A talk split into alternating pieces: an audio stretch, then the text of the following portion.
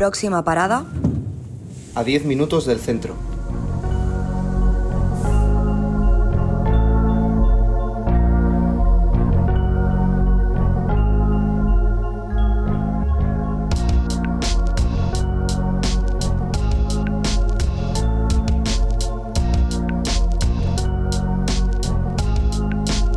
Desde el 2020, después de la pandemia, el sistema sanitario, el sistema de salud, el sistema de prevención eh, se ha estresado de tal forma que, se le han visto las costuras.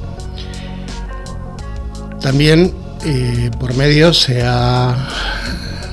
nos han dicho los sociólogos que eh, la sanidad pública es uno de los temas más importantes para, la gente, para la ciudadanía. En Madrid eh, recientemente ha habido una manifestación multitudinaria, masiva, una movilización masiva, organizada eh, por los barrios, por las asociaciones, por los vecinos y vecinas de esta ciudad, reclamando lo que estiman que este estado de bienestar debe de proporcionarnos a los, a los ciudadanos de Madrid. Y aquí estamos, una tarde más, sentados al borde de la ciudad con los pies colgando, en el control técnico Ángel Lopesino y Walter Scansetti quien les habla, aquí a 10 minutos del centro.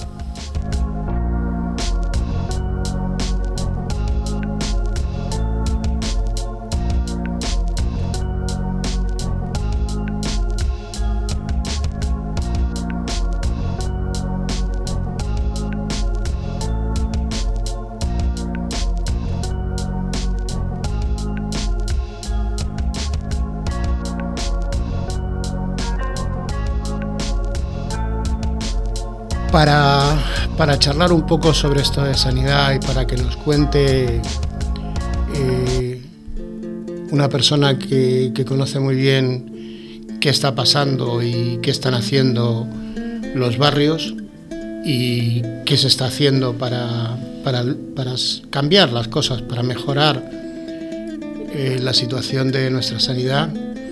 Hemos se acercado a 10 minutos del centro, un vecino del barrio una persona eh, que es Fernando Amador, responsable de Sanidad y Consumo del Partido Socialista de Latina.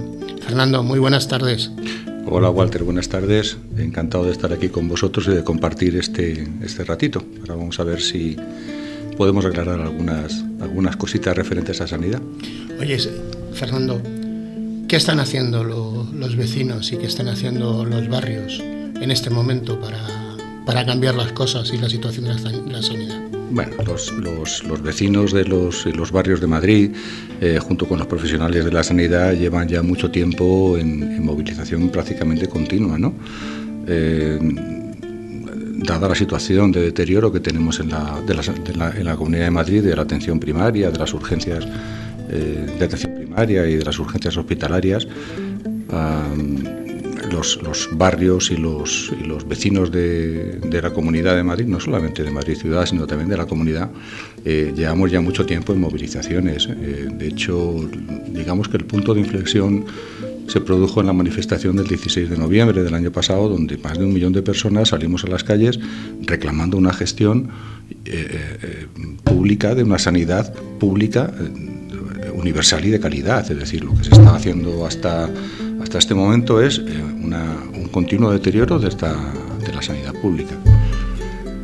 Eh, ¿Qué van a hacer los vecinos concretamente a partir de, la próxima semana? Mira, hay, hay convocada una, para la semana que viene, para la semana del 17 al 23 de abril, una consulta por la, por la sanidad. Eh, es un referéndum popular en el que el objetivo es eh, montar entre mil, entre mil y dos mil mesas para que la gente pueda participar y emitir su voto eh, acerca de, una pregunta que se hace, una pregunta concreta, que si te parece bien os la, os la leo, ¿no? porque es un, es un, poquito larga. Por favor. Es un poquito larga, pero es necesaria la explicación. ¿no? Ah, la pregunta dice así, dice, considerando la situación de deterioro actual de la atención primaria, de los servicios de urgencia de atención primaria, de los servicios de atención rural, de los servicios de Suma 112 y de los hospitales en la Comunidad de Madrid. ¿Estás de acuerdo en exigir al Gobierno de la Comunidad de Madrid como tarea prioritaria la financiación necesaria que permita el aumento en la dotación de personal y medios sanitarios en la atención primaria, centros de salud, servicios de urgencia de atención primaria, servicios de urgencia rurales, Suma 112 y hospitales de la Comunidad de Madrid para recuperar una sanidad 100% pública, universal y de calidad? Esa es la pregunta pregunta yo sé, yo sé que es larga y, puede, llevar a, puede llevar a un poco a un poco farragosa, ¿no? Pero ¿qué ocurre? Que es totalmente necesaria, porque eh, si tú preguntas por ahí a cualquiera que te encuentres por la calle y le vas a decir, ¿quieres una sanidad pública? Ellos te van a decir siempre que sí. La diferencia dónde está? La diferencia está en, en, cómo se hace esto, ¿no? En qué gestión queremos hacer de, una, de la sanidad pública. No es lo mismo que te lo gestionen grupos privados eh, que, exclusivamente, como cualquier empresa privada, ¿no? va a su, a su interés eh, de empresa, ¿no? a, su, a su negocio, que una gestión pública que eh, va o, en la que debe primar el interés por el, por el vecino, por el paciente, por el ciudadano. ¿no? Es decir, una gestión pública 100% pública, universal, gratuita y de calidad es lo que estamos buscando en, este, en esta comunidad. Y eso lleva mucho tiempo, mucho, muchísimo tiempo, eh, minándose desde los gobiernos del, Partido Popular, no de ahora, sino desde, que en el año 2008 eh, o 2006 eh, se iniciara aquel proceso famoso de, privatización de hospitales que finalmente terminó cayendo por la, por la presión vecinal y en la que supuso además el cese del, entonces consejero de Sanidad. Fernando, como dices, sí, la, pregunta efectivamente es larga y bueno, y se tocan varios temas. Uno es cómo se presta el servicio, que es lo, lo que me has estado hablando, es decir, público y de calidad. También has hablado de la atención primaria, también, también has hablado de los servicios de, emergencia, de urgencia. Y eh, bueno, eso me lleva a preguntarte concretamente ¿Cuál es la situación de la atención primaria a día de hoy? Una cosa, una pregunta también complicada, pero muy cortita, ¿eh, Fernando? Esta no es tan larga, o sea, esta no es tan larga. Es cómo está a día de hoy eh, esto. Casi eh, contar con tu, con tu visión del tema como vecino del barrio, como usuario de la sanidad. Bueno, a ver, es un poquito más, más complicado que, eh, difícil de resumir en pocas palabras, ¿no? Eh, Te puedes extender todo lo que quieras, porque precisamente a eso hemos venido, a que nos aclares conceptos.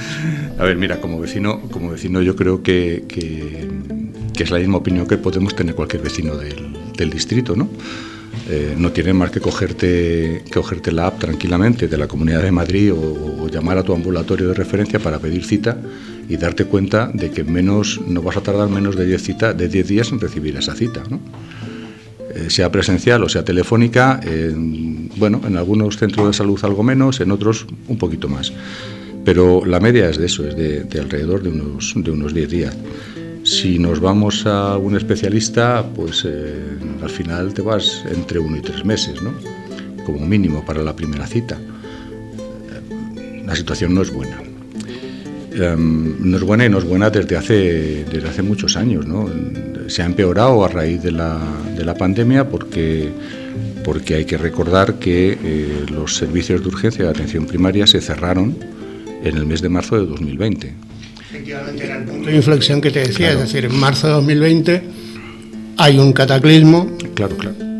Y eh, se, tensiona el, sistema de tal forma que hay una necesidad de urgencia, que es eh, atender la pandemia. mira, si tenemos en cuenta, por ejemplo, que antes de pandemia los servicios de urgencia de atención primaria estaban atendiendo a 760.000 eh, pacientes, por decirlo así, visitas, ¿no?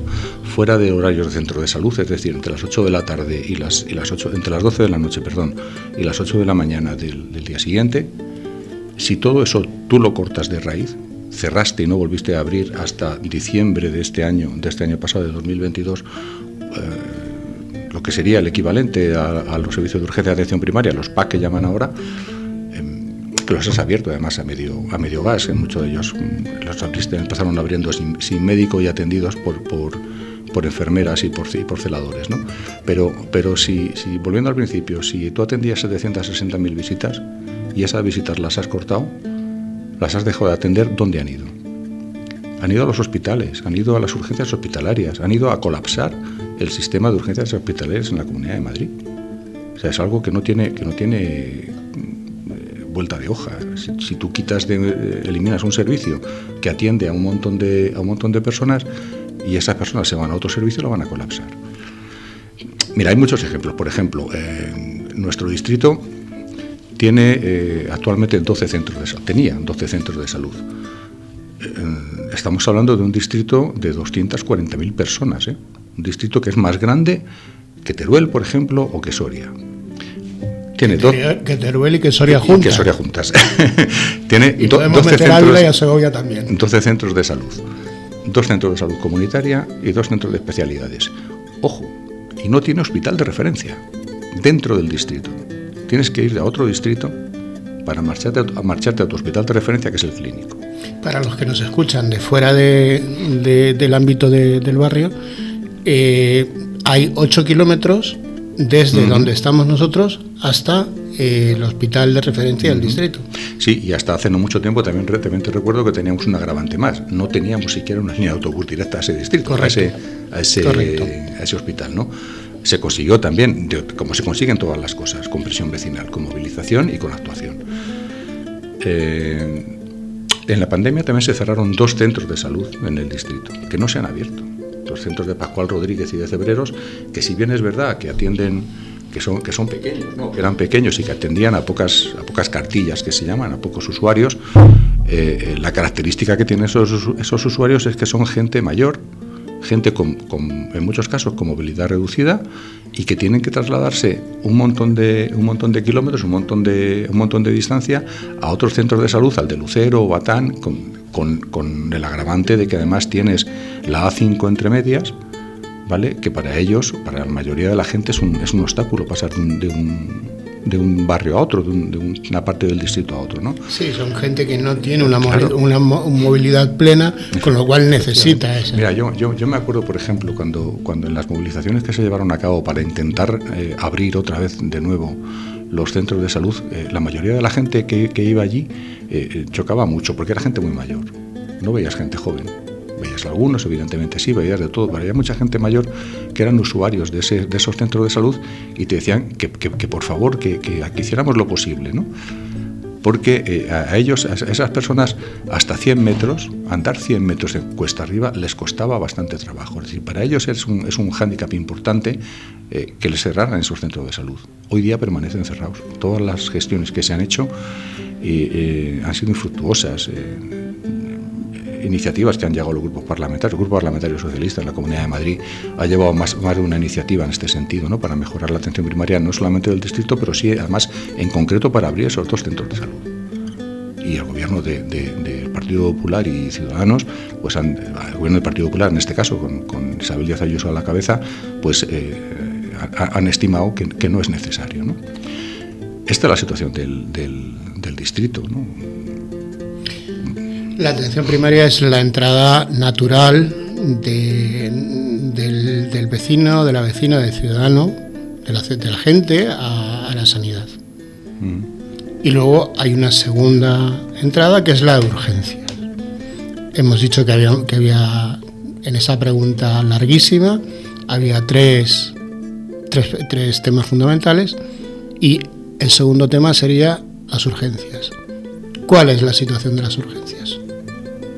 Pues la situación de las, de las urgencias es mm, bastante, bastante eh, hilarante muchas veces, ¿no? Porque, porque tú llegas a una situación de urgencia, no llegas evidentemente por tu, por tu capricho, sino porque de verdad lo necesitas, no vas allí a pasar el rato, ¿no?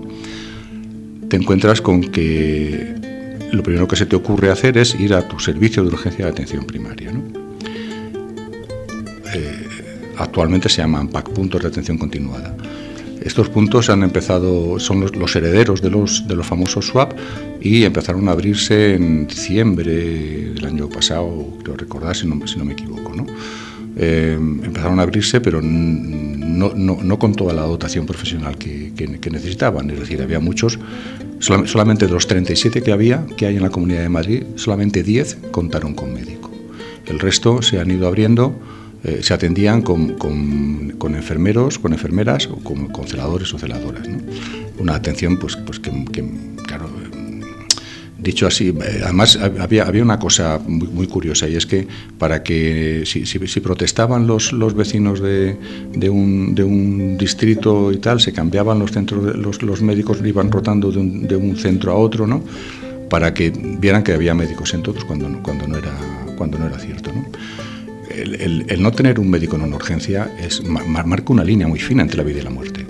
Es decir, una enfermera, un enfermero, un celador no está cualificado eh, en la mayoría de los, casos para determinar qué tipo de enfermedad, con qué tipo de enfermedad me he acercado a un centro de salud, a un centro de, un centro de urgencias. debe ser un médico. Hemos tenido casos, hemos tenido casos en los que, eh, bueno, pues no ha llegado a ese extremo, pero, pero ha estado muy cerca. Eh creo que en Torrelaguna fue, o también eh, ocurrió lo mismo, un, niño, una niña de, de, corta edad que salvó la vida de milagro por, este tipo de cosas. ¿no? Es muy grave lo que está pasando en las, en las urgencias. Em, si tú te vas, eh, el, primer sitio al que vas es ahí, ¿no? Cuando ahí te encuentras con que no hay médico o, te atiende un enfermero, un celador, el siguiente sitio donde te derivan es al hospital a tu hospital de referencia. Tú te vas al hospital de referencia y te encuentras con que, claro, evidentemente, si no hay lo que hablábamos antes, si no, si no me atiendes aquí, me voy al otro lado, eh, saturo las urgencias.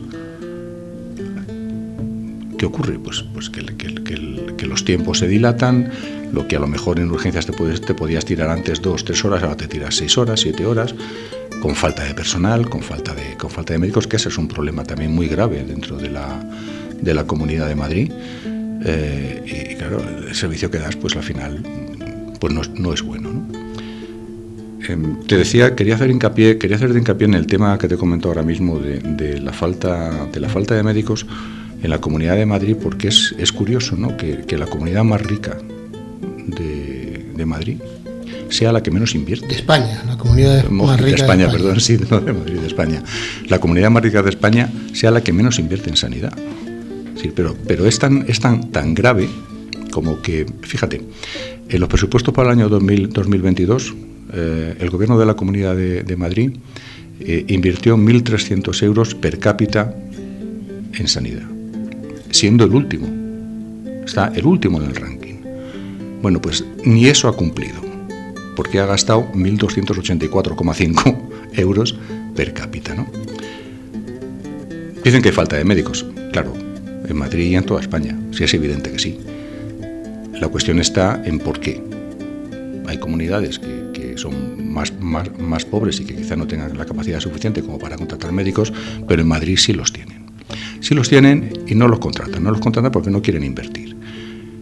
A un médico de atención primaria en cualquier, eh, en, muchas comunidades autónomas españolas, em, su salario es 400 euros mayor que el de la comunidad su ratio de pacientes es bastante más inferior que el que tiene la Comunidad de Madrid. Sus condiciones laborales son bastante mejores que las que hay en la Comunidad de Madrid. ¿Por qué no arreglamos esto? Porque no interesa. No interesa. En esta comunidad no interesa potenciar la sanidad pública. Se está intentando desde el año 2006 se está intentando privatizar la sanidad. Se empezó por los hospitales y el siguiente paso tiene que ser según su punto de vista, la atención primaria. Tiene que ser...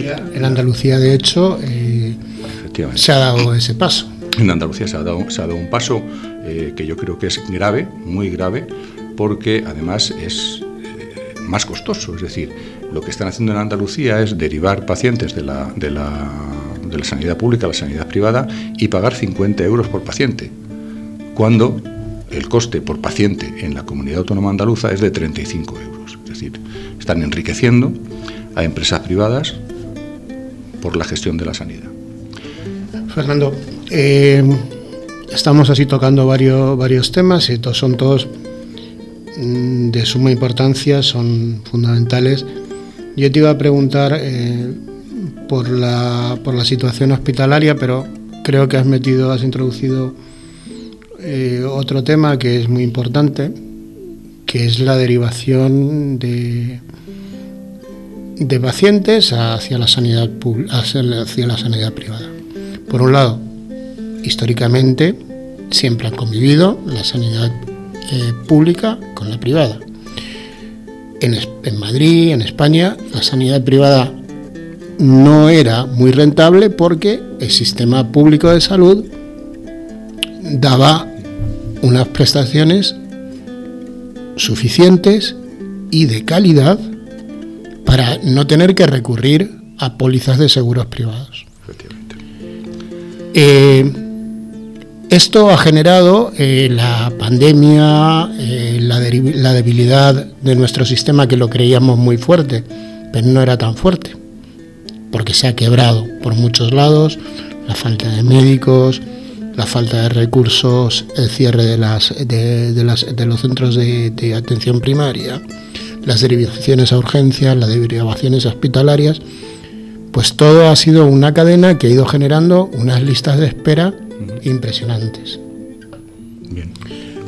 Aparte también eh, has hablado de, de los salarios y esto me lleva a pensar en esta situación en la que está o que se describe la sanidad, ¿es necesario un pacto por la sanidad? ¿Es necesario darle una vuelta a nuestro actual sistema de salud pública para que siga siendo lo que tiene que ser dentro de lo que es un Estado social y democrático de derecho, que los pilares básicos del estado de, este estado de bienestar, sanidad, educación y políticas sociales, se presten de una forma adecuada y suficiente para que no haya necesidad de recurrir a recursos privados. Que ojo, que nadie le dice a nadie que en un momento determinado, mire, yo me quiero ir al médico privado, vaya usted, no, no hay ningún problema. hay que garantizar la sanidad pública, igual que la, educación pública, igual que las políticas sociales. Claro que es necesario un pacto por la sanidad y por, y por, y por algunas otras cuestiones, por la educación, por ejemplo, también. ¿no? Pero eh, no ha de ser cualquier pacto. Es decir, eh, lo de pactar un, lo, de generar un pacto de, Estado, entre comillas, de Estado en la comunidad, por decirlo así, eh, sobre la sanidad, pues está muy bien, pero no a cualquier precio. Es decir, no, tú fíjate lo que estamos hablando, ¿no? Todo esto, todo lo que está pasando en la sanidad pública madrileña, incluida desde la pandemia para acá, obedece a una estrategia a una estrategia de desmantelamiento de la sanidad, de la sanidad pública para eh, favorecer a la sanidad privada. se empieza por deteriorar desde los organismos que eh, deben gestionar la sanidad pública, es decir, la Comunidad de Madrid, se empieza por deteriorar los servicios que la, que la sanidad pública está ofreciendo. Mira, por ejemplo, em, este año pasado, con la ley Omnium, eh, esa ley que es un, que es un omnibus, omnibus, que, perdón, sí, una es un cajón desastre de todo lo que de todo lo que te vas dejando por ahí en otras, es leyes. Un cajón desastre que toca se crea, materias. Sí, sí, se crea una, una oficina de, de cita, ¿no? de cita de la atención primaria. Esa oficina está gestionada por una entidad privada ligada a un, grupo determinado. ¿Vale? Eh, ¿Qué hace esa oficina? Esa oficina, y lo he vivido en mis propias carnes, lo que hace es eh, eh, derivar a hospitales gestionados por empresas privadas las citas que debería llevar la, atención, la sanidad pública. ¿no? mira, yo hace, no hace mucho tiempo tuve una, tuve una intervención en un ojo y, yo pedí ir al, clínico y me dijeron, uy, no, no, el clínico tiene usted para un año. Vamos a mandarle a los que en 15 días se lo hacen. está gestionado por, por, por, Quirón Salud. ¿Vale? 15 días fuera mentira. O sea, tardaron más de dos meses y medio. Yo estoy seguro que si hubiera dicho no, yo quiero seguir, que me lo hicieran, que me hicieran esa intervención en, el hospital clínico, no hubiera tardado esos dos meses. ¿A qué obedece esta estrategia? Pues esta estrategia obedece a que, a que las empresas eh, privadas de la sanidad privada en esta comunidad tienen manga ancha y se están enriqueciendo a costa de los ciudadanos de este país, de esta, de esta comunidad. Ahora mismo el 40% de los ciudadanos madrileños tienen un seguro privado, cuando hace tres años no llegaba al 15%. ¿Vale? Por lo tanto, ¿es eh, necesario un pacto por la sanidad en la Comunidad de Madrid? Claro, no es necesario, es imprescindible, pero siempre que sea para una sanidad pública, universal, gratuita y de calidad. Si no, no tiene ningún sentido. Es que disponer de un sistema nacional de, salud de acceso universal y gratuito es vital para, la cohesión social del país, de Madrid, de, todo, de todas las comunidades. Eh, decías del deterioro, de, del aumento de las listas de espera, de, la insuficiencia del servicio, pero esto también se está viendo no solo en la sanidad pública, esto también ya se está viendo en la sanidad privada, es decir, lo que antes sucedía, lo que antes sucedía de que alguien que tenía estaba en una lista de espera y más de lo más de lo normal intentaba a través de un seguro privado es la atención con mayor rapidez.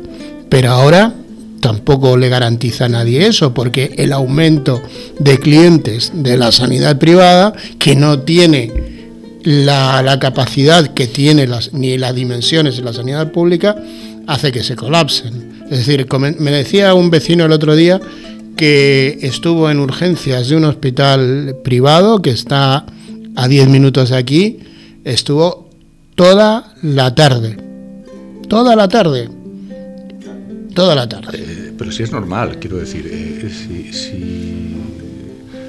si, tú antes eh, ibas a las urgencias de, un, hospital público y tú has deteriorado ese, servicio y, lo deterioras de tal forma que te ves obligado a contratar un seguro privado para, para acceder a los servicios de ese hospital privado.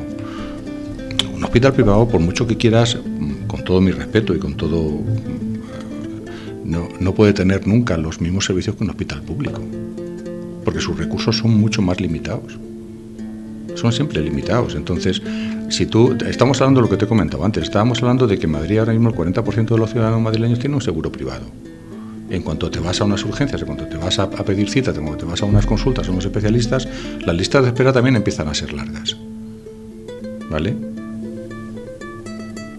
Son listas de espera largas y no baratas, porque los seguros son muy caros. Y aparte de que son muy caros, eh, cuando entramos en especialista y entramos en, la letra pequeña de los, de los contratos de seguros, eh, vemos que no cualquiera puede acceder a una póliza al 100%. Es pues decir, date, cuenta ahora mismo de que, de que para una familia de cuatro personas, dos, dos eh, un matrimonio con, con dos hijos, pues estamos hablando a lo mejor de una cuota mensual de, cerca de 200 euros. ¿Vale? A eso tienes que sumarle eh, los, copagos y los, recargos por cada servicio que utilizas, consulta médica, una radiografía, una ecografía, un especialista. Si vas a una rehabilitación, por el motivo que sea, pues también vete, vete sumando. ¿no? Son gastos que, la mayoría, que mucha gente no puede, no puede acometer, y menos en la situación eh, que estamos, por la que estamos pasando desde, desde, el, desde el COVID para acá, ¿no? desde la pandemia para acá, donde se ha deteriorado muchísimo eh, el poder adquisitivo, de la, de la, sobre todo de los trabajadores de este país. ¿no? Y entonces eh, es un gasto importante. ¿no? Fernando, eh, yo me, queda, me queda la duda mm, después de, de esta de este, de este panorama que pintamos, de que la, la solución sea rápida, porque eh, es una cosa que, que, viene de años y es una cosa que se está enquistando y que como la, la, ciudadanía, los, los españoles, los madrileños, en un momento determinado van a dar un golpe encima de la mesa y van a decir, solucionenmelo ya. Me da igual cómo lo solucionen, pero solucionenmelo ya. Y que es donde tú dices que, quiere, que se quiere llegar. a mí no me daría igual cómo me lo solucionaran. Eso es. pero claro, el, colapso, el colapso y el deterioro lleva a que la desesperación en un momento por la falta de servicio te digan, toma, aquí tenemos la solución mágica. Y soluciones mágicas no hay. Sistemas de sanidad que se han consolidado durante años, deteriorarlos bueno, ha, venido, ha habido una pandemia por medio y un estrés tremendo. Si la, si la, solución, si la solución mágica a la que, a la que se puede referir eh, el gobierno de la Comunidad de Madrid, como recientemente han dicho, es eh, ir al sistema sanitario del Reino Unido, pues entonces, virgencita, virgencita, que me quede como estoy, porque estoy fenomenal en comparación con aquel sistema sanitario que es el que el señor Escudero, consejero de, de Sanidad de la Comunidad de Madrid, quería o le gusta, según él, según él mismo ha dicho en, estas fechas de atrás. Las soluciones mágicas no hay en ningún sitio. Lo que se ha tardado 20 años en deteriorar no se puede pretender solucionar en un año. Es necesario, es necesario más tiempo, pero es necesario empezar ya. Y una forma de empezar ya es votar otras opciones políticas, en este caso, por la que aparte que a mí me toca, y perdona que lo, que lo diga aquí, eh, votar al Partido Socialista para ir cambiando las cosas empezar ese camino que tenemos que, tenemos que recorrer para, para cambiar la sanidad pública madrileña.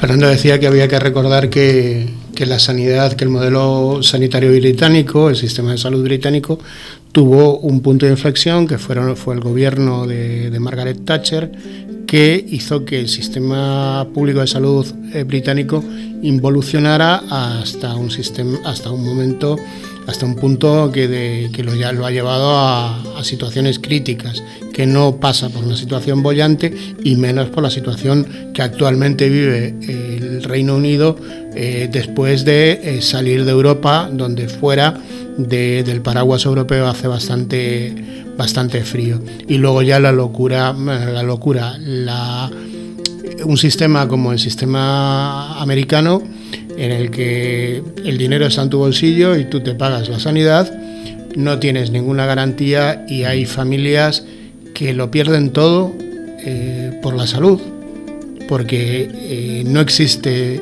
lo que llaman el Papa Estado, bienvenido Papa Estado, que eh, garantiza a través de un sistema público de salud la atención y si uno tiene un cáncer, da igual que gane 5 o que gane mil, sino que el sistema de salud le va a tratar exactamente igual, va a equilibrar esas desigualdades sociales y económicas y le va a dar la oportunidad al que tiene unos ingresos de cero igual que a uno que tiene de mil.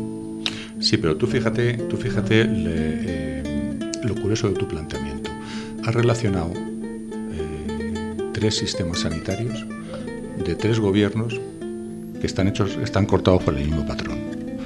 gobierno eh, de, Reino Unido, con Margaret Thatcher cuando, cuando modificó todo el sistema de, salud del Reino Unido, los gobiernos en Estados Unidos, donde el único intento de tener una sanidad eh, pública, una seguridad social, lo hizo eh, el señor Obama, precisamente copiando la sanidad pública española, no le dejaron, y el gobierno de la Comunidad de Madrid. Es decir, parece que hay eh, una línea a seguir por los gobiernos de derechas en este sentido para, para perjudicar la sanidad, la sanidad pública. ¿Por qué? Pues igual porque es costosa. Pero la pregunta que a lo mejor habría que hacerles es eh, ¿qué es más costoso? ¿Es más costoso operar o tratar un cáncer, tener una sanidad pública o que se muera una persona? ¿Qué valor le pones a la vida? La vida no tiene valor. ¿O qué precio le pones a la vida? O sea, aquello de, como dice el anuncio, hay cosas que no tienen, que no tienen precio, están fuera del mercado. Pero bueno, hay quien se empeña en que todo, en que todo sea mercado y, que aquí vale todo y, bueno, y no, no vale todo. Por eso los vecinos de, Madrid van a... Sí, por eso esta semana eh, es, es un acto más de todas las reivindicaciones que se llevan haciendo desde hace mucho tiempo. Eh, hemos comentado antes las manifestaciones grandes del 13 de noviembre y de, este mes eh, pasado y demás, pero, pero mm, yendo a sitio, a sitio más, a, un poco más local, ¿no? andar, andar por casa, todos los jueves hay en, la, en, la, en nuestro distrito una manifestación en defensa de los centros de salud que recorre el Paseo Extremadura muchísimos jueves, además, también por la mañana o por la tarde, hay concentraciones en los centros de salud del distrito para reclamar una sanidad pública. Esta semana que viene es importantísima. Se hace un referéndum en la Comunidad de Madrid por los vecinos, vecinas de barrios y municipios de la comunidad. No hay ningún tinte político, no es una concentración política. Esto no lo apadrina ni, ni, el Partido Socialista, ni Más Madrid, ni, ni Unidas Podemos, ni el Partido Popular, ni nadie. O sea, son miles y miles de personas, de voluntarios que van a salir a las calles a poner mesas urnas con un censo para que la, ciudadanía vote libremente y vote lo que quiera votar en la, pregunta que hemos, que hemos eh, comentado antes. Em, hay, quien dice, eh, el gobierno de la Comunidad de Madrid dice que estas, que estas consultas y que estas manifestaciones están politizadas. Lo que ha caracterizado a las manifestaciones que se han venido produciendo desde noviembre hacia acá es la transversalidad de la gente que ha ido allí porque eh, es cierto que, eh, la organización de, la sanidad es, una cuestión política. Pero en esas manifestaciones en, estas, y en, esta consulta ciudadana del 17 al 23 de abril hay gente de muchas ideologías. No son, gente exclusivamente de izquierdas o exclusivamente de, una línea política. Son vecinos, son vecinos y vecinas, somos usuarios de la sanidad. Los que hemos dicho, basta, que queremos una sanidad pública de calidad, gratuita y 100% universal, que estamos cansados de que lleguemos a, nuestra cita, a nuestro médico, y nos tarden una semana en dar cita, que estamos cansados de que llegue, de que te manden a un especialista y tarden tres o cuatro meses en darte cita en un especialista, que estamos cansados que sea de que la Comunidad de Madrid sea una de las comunidades que más dinero recibe en materia de sanidad desde el Gobierno central y sea la que menos invierte en España sea la que menos invierte en España, que es, que es grave. Es decir, tú decías antes que, esto no se soluciona de la noche a la mañana. Evidentemente que no, pero sí hay soluciones que se pueden aplicar de la noche a la mañana. La cuestión de, de inversión en sanidad en la Comunidad Autónoma de Madrid es una cuestión política. Se soluciona con un cambio político a ver, aquí nadie va a vender que de la noche a la mañana vamos a pasar de que, de que tarden una semana en darme cita a que me la den al día siguiente o de, o de no tener, de tener falta de médicos a tener exceso de médicos. Eso es un proceso que habrá que ir acometiendo poquito a poquito. Pero las primeras, la, las primeras bases, los primeros ladrillos de eso que queremos construir se ponen el 28 de mayo, con las elecciones autonómicas y municipales en la Comunidad de Madrid, votando opciones de partidos políticos que Queremos una sanidad universal, 100% pública y de calidad. Fernando, eh, yo confío que, que la gente de los barrios y los usuarios de la sanidad eh, pasen por esas mesas y den su opinión. Y den su opinión porque es importante de que se den cuenta que no solamente se participa, como bien decías tú, cada cuatro años, sino que cada semana se puede decir lo que está bien y lo que no está bien. Se puede decir lo que se necesita y lo que no necesita. Y se puede poner blanco sobre negro sobre la situación, con este caso de la sanidad.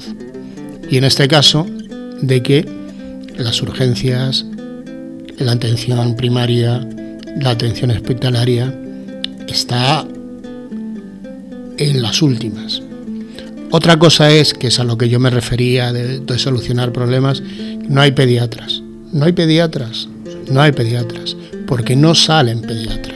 Y eso hay que solucionarlo de alguna manera. Un dato, más en cuanto a los pediatras, por ejemplo, los médicos de atención primaria. Recientemente ha salido una, una, nueva promoción de, de, médicos internos residentes de MIR y de pediatría. Han sido, creo que recordar que 200, 200 personas, 200 plazas las que, se han, las que se han ofertado. El 80% se han quedado vacías. Pero se quedan vacías mm, no porque nadie, no, no, no porque no quieran trabajar en Madrid, sino porque las condiciones laborales a las que están, a las que están sometidos en Madrid les hacen imposible el estar aquí. Prefieren marcharse a una comunidad autónoma donde le van a pagar más, van a tener, van a tener mejores condiciones laborales y además, y además, la vida, el alquiler, la casa, la hipoteca, el piso y todo esto es muchísimo más barato que en Madrid. Y además porque no salen pediatras. Además porque no salen pediatras, además porque faltan psiquiatras, además porque faltan, es decir, faltan determinadas... en salud mental es otra historia, sí. Sí, faltan, faltan, pero faltan porque no salen de las de las carreras porque van a buscar otro otro otro campo profesional, ¿no? Es decir, se plantea, ¿no? El médico que está estudiando y que dedica, que invierte 10 años de su vida para ser eh, pediatra en un hospital. pero, el problema viene, viene a ser el mismo. Si tú, si tú desde la sanidad pública eh, promocionas, ayudas, eh, defiendes que, que, pueda haber una, una, una, política de sanidad psiquiátrica, de, medicina psiquiátrica competente en la Comunidad de Madrid, lo vas a tener. Yo estoy seguro que lo vas a tener. Seguro que sí. Es, el tema de la salud mental es un tema que vamos a abordar dentro de un par de semanas y, vamos, a, vamos a intentar profundizar con, con algunos psicólogos que, que, vendrán a vernos eh, este tema. Bueno, Fernando, vamos a ir cerrando esta, esta interesantísima conversación contigo que daría para, para horas, ¿no? Para horas. Y como hablamos, como hemos hablado de listas de espera, yo sé que los, los hinchas del Atleti están en, en lista de espera para, para ver fútbol y para ganar, para ganar títulos y porque aquí no nos engañemos. Aquí el fútbol va de ganar títulos y ganar cosas. Y el Atlético de Madrid, de ser en el año 73 el segundo equipo de España, estamos en el año 2023 y está el tercero y ahí, ahí colgando. Walter, yo, creo que conoces poco a la gente del Atlético de Madrid. No, no, he dicho que hablaba de listas de espera y por eso te digo sufridores. No, no, nosotros seremos sufridores, pero, pero, pero eh, ser del Atlético de Madrid es otra cosa. No solamente son títulos, es una pasión, es una forma de estar, es una forma de ser, es una forma incluso de vida. Yo, yo, me acuerdo que no hace, no hace mucho tiempo... ¿Cómo dice la canción? ¿Qué forma de palmar? No, qué forma de ganar. yo me acuerdo que hace mm, unas fechas, hace unos meses, un futbolista, un gran futbolista del, Real Madrid, que estuvo en el Atlético Madrid, eh, por su portero, Thibaut Courtois, eh, decía aquello de que estaba en el lado bueno de la historia, ¿no? Y yo me permití el lujo de contestarle diciendo, no, estás en el lado fácil. El lado bueno de la historia es otra cosa. ¿Sabes qué? Es saber pelear y luchar por lo que quieres, por lo que crees y por lo que defiendes. Yo admiro profundamente, eh, por cuestiones ajenas al fútbol, al que fue segundo entrenador del Atlético de Madrid durante la etapa más gloriosa de los últimos 30 años del Atlético de Madrid. Me estoy refiriendo al Mono Burgos. Mono Burgos, claro. Mono Burgos que tuvo salidas tan interesantes como aquella rueda de prensa en, el Cerro del Espino, en el que le preguntaban qué duro es eh, madrugar y el, y el, y el, No, qué duro es el entrenamiento, qué duro es el, ser futbolista. Y entonces el, el mono Burgos le, le, decía a los periodistas, no. Lo que es duro es levantarse a las 6 de la mañana para irse a buscar la vida. Yo vengo aquí a jugar a la pelota, ¿no? Y luego otra cosa eh, súper interesante que dijo el Mono Burgos, este apunte eh, me, lo, me, lo, me, lo, apunto, como decir, en el programa este El Libro, me parece que se llama El Libro, ¿no? Bueno, decía que la afición más parecida a la del Atlético de Madrid en el mundo es la mejor afición del mundo, que es la afición de Racing, de mi Racing, de mi Racing Club de Avellaneda, es decir, somos también el primer grande, pero nos quedamos en el primer grande. Somos los terceros en títulos. Bueno, es cierto que llevamos unos, los últimos 20 años siendo el equipo que más eh, ha ganado, ¿no? Bueno, que más ha ganado. Dentro de lo que cabe, y les hemos pegado unos codazos a los rojos. Esto, de... esto, es lo, esto es lo de siempre, ¿no? En, casi todos, si tú te das cuenta, en casi todos los países hay dos equipos que están por encima, ¿no? De, estos son los llamados grandes, ¿no? Bueno, en Argentina hay cinco grandes. Y en, y en el fútbol británico hay el Big Five, son también cinco. Bueno, siempre hay dos que están por encima.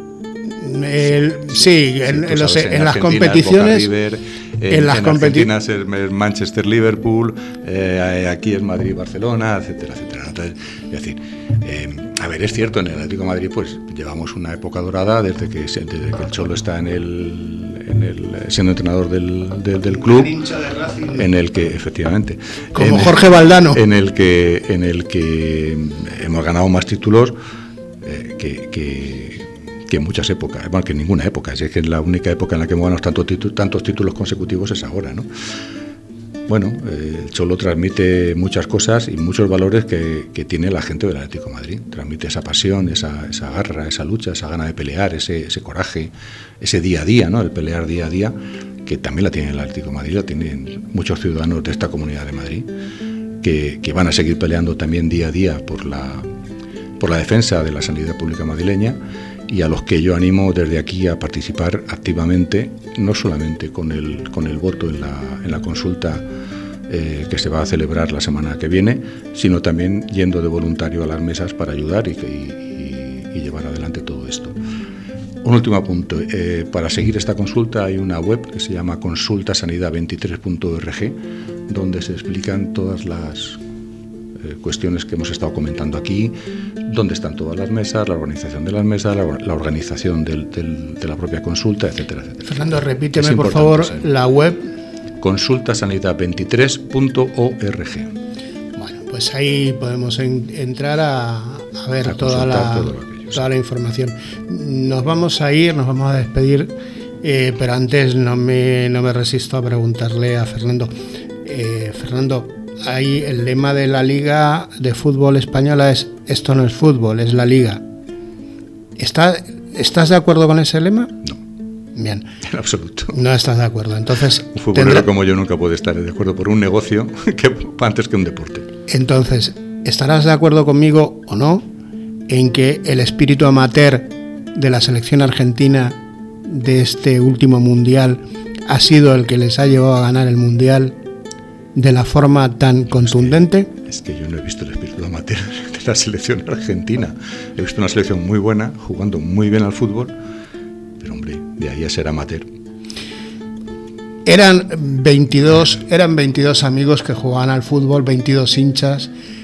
Las celebraciones, la forma de encarar, yo creo que yo creo yo ahí vi espíritu de de, ese espíritu que teníamos los que jugábamos pachanguitas. Yo sé que yo ya no puedo por el peso, yo tú sí, porque eres un chaval y que sigues jugando. De hecho, sigo jugando, sigo jugando al fútbol. Eh, y lo hago a nivel amateur, evidentemente, y ahí es y hay un espíritu de equipo, de amistad, de grupo, de, colaboración que, eh, que, mm, a veces sale o a veces no sale. Pero eso, pero eso yo, yo creo que no debe ligarse o, no se puede ligar al amateurismo o al profesionalismo. Yo creo que el espíritu, el espíritu amateur, el espíritu de la canchita, el espíritu del potrero, está, aunque haya peleas exactamente iguales que las que hubo el domingo en el camp, en el Bernabéu, es una cosa, es decir, no hay cosa más más importante para un futbolero, para un pachanguero, que los botellines del domingo. Y se puede ser hermanos, amigos pero se va eso, Eso se llama tercer tiempo. El tercer tiempo. Donde unos cuantos somos imbatibles. Eh, efectivamente, efectivamente. Fernando, ha sido un auténtico placer tenerte aquí.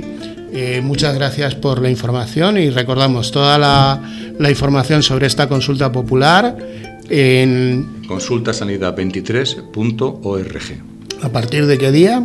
Del 17.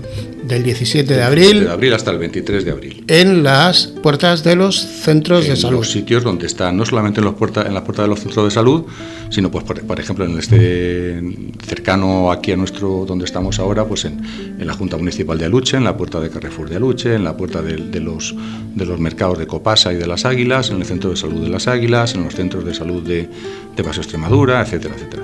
No solamente en la, en la página web esta hay un apartado donde, donde está la lista de, las, de los sitios donde se van a colocar las, las mesas de, de la consulta. Fernando, lo dicho, un placer y muchísimas gracias por haber estado aquí con nosotros a 10 minutos del centro. El placer es mío y encantado de haber estado aquí y cuando queráis a vuestra disposición. Te volveremos a llamar. Gracias.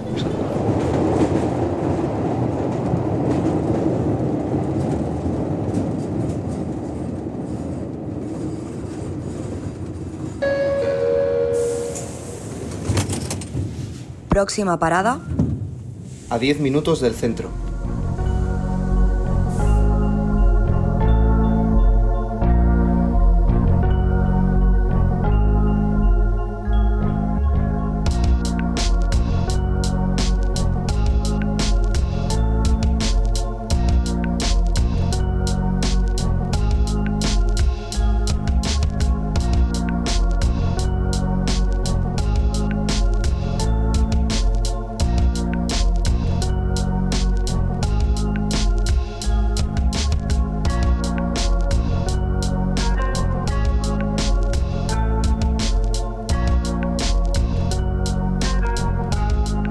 Águilas Radio, la primera emisora online de Madrid gestionada y dirigida por personas con discapacidad. Colabora con nosotros. Somos inclusivos.